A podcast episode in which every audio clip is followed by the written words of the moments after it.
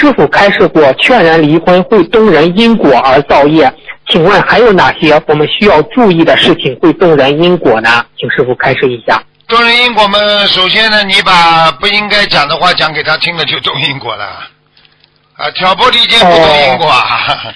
啊，你本来人家很开心的，你把人家说的很不开心，你把人家说的嗔心四起，啊，你把人家说的贪心四起，你这是算不算动人因果？本来举个简单例子，这个人没钱的，他自己房子住的开开心心蛮好的，两房一厅就算了。但是呢，哎呀，你你跑出去跟他说，你知道吗？哎呀，没钱也可以买房子啊！啊，你只要交交头期借来，然后接下去呢，你每个月呢只要交多少几百块钱，你撑也撑得下来吗？这个房子归你了，啊，这个房子多大？这个这个大大的那个花园洋房啊！你跟他讲好了，你讲了把他心讲了动了，好了，他没钱了，他开始天天痛苦了，还不出贷款了，最后房子被人家收取了，你说这是不是动人因果啊？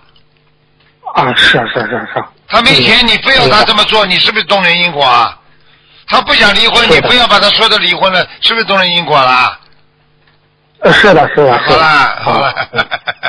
嗯，明白了，明白了。好，谢谢师傅慈悲开示。嗯，